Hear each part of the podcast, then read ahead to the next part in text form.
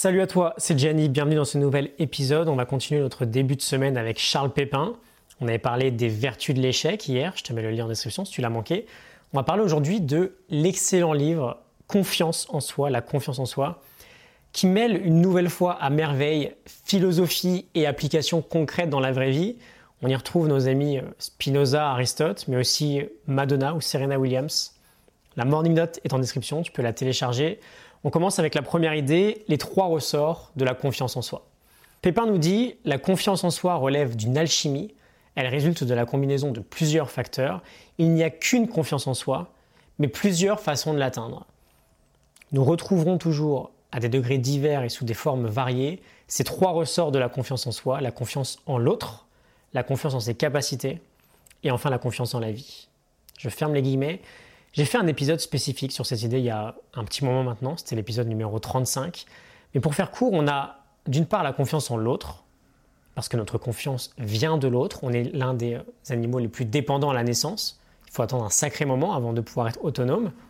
Et donc instinctivement, on va aller chercher de la confiance dans des gens qui nous rassurent, dans l'amour de son couple par exemple, ou dans sa famille. On a la confiance en ses capacités ensuite, une confiance qui vient d'un entraînement qui développe euh, une certaine compétence. On a besoin de se montrer à soi-même qu'on est capable si on veut avoir confiance en nous. Et donc c'est la confiance qui se construit avec l'expérience.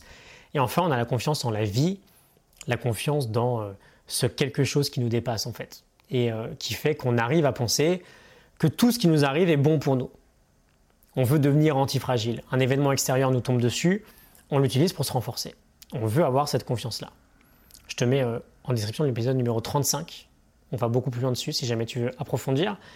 Approfondir, pardon. On a l'idée numéro 2 ensuite, se faire des amis au sens d'Aristote.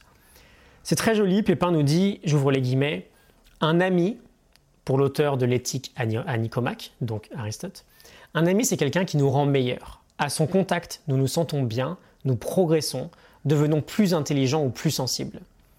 L'ami au sens d'Aristote est celui qui nous permet d'actualiser notre puissance. Je ferme les guillemets, on avait parlé hier déjà d'actualiser sa puissance grâce à l'échec. C'était déjà avec Aristote d'ailleurs. Et on a aujourd'hui une belle idée là-dessus. On veut s'entourer de gens qui nous poussent vers le haut, de gens qui nous inspirent à devenir meilleurs. Idée numéro 3, le pouvoir des rituels sur notre niveau de confiance.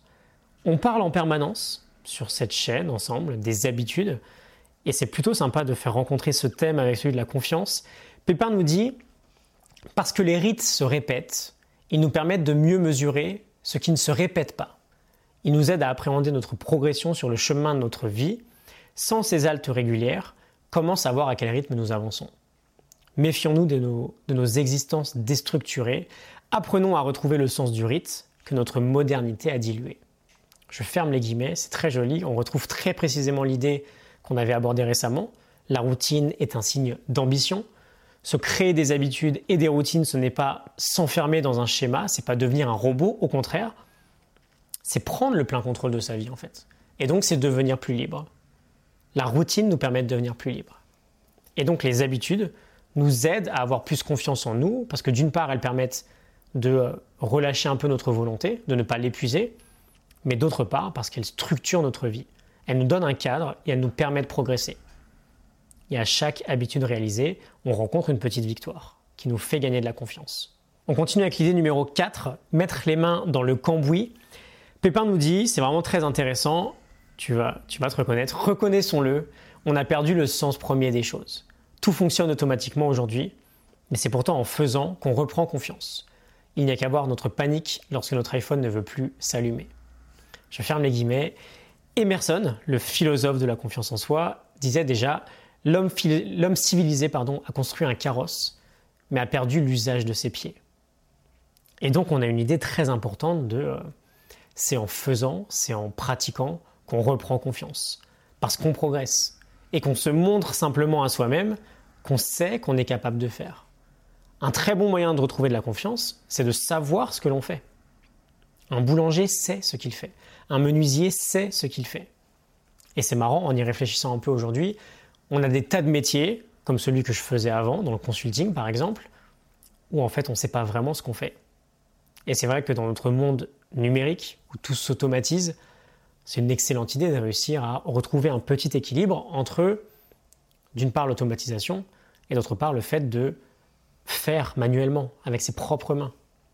Si notre vie dépend de notre smartphone, pas besoin d'être un génie pour comprendre que si on nous enlève ce smartphone-là, on va plus savoir faire grand-chose en fait. En tout cas, on va beaucoup perdre confiance en nous. Donc on veut se discipliner à mettre un peu plus les mains dans le cambouis et faire par nous-mêmes. Et enfin, idée numéro 5, l'ennemi numéro 1 de la confiance en soi. J'ouvre les guillemets, nous avons aujourd'hui des possibilités infinies de nous comparer aux autres. C'est le pire des poisons pour la confiance en soi. Sur Facebook ou Instagram, il y aura toujours, en apparence du moins, des gens plus beaux ou des gens plus riches que nous, ou des vies plus belles que la nôtre. Je ferme les guillemets. L'idée est fondamentale, une comparaison entre deux individus n'a jamais lieu d'être, tout simplement parce qu'elle n'a pas de sens en fait. Notre valeur est absolue, elle n'est pas relative aux autres. Donc si tu dois te comparer, compare-toi à toi-même par rapport à la veille par exemple, et mesure ta progression. La vie des autres ne doit pas influencer ta propre confiance en toi. Sonia Lyubomirsky nous dit la même chose, la comparaison sociale, c'est un poison ultra toxique et a une influence hyper négative sur notre niveau de bonheur. Et malheureusement aujourd'hui, comme Pépin le dit, avec les réseaux sociaux, la comparaison elle est partout. Et là où elle est néfaste, c'est tout simplement parce que on compare ce qu'on a à l'instant T avec ce que les autres osent nous montrer. Tu partages rarement, j'imagine, en story les moments où tu as un coup de moins bien, ou alors les moments où c'est très difficile pour toi, alors que tu vas peut-être bien plus facilement le faire quand tu seras en maillot de bain euh, sur une plage paradisiaque. Donc on a un biais qui est énorme là, et on veut se retirer au maximum de cette idée de comparaison sociale. J'espère que ça te parle, que ça t'inspire. N'hésite pas à me dire ce que tu en penses. Je te laisse la morning note du livre en description. Tu peux la télécharger gratuitement. Morning note du livre La confiance en soi de Charles Pépin. Euh, tu as juste à cliquer sur le lien et tu me dis ce que tu en penses. Je te retrouve demain pour un nouvel épisode.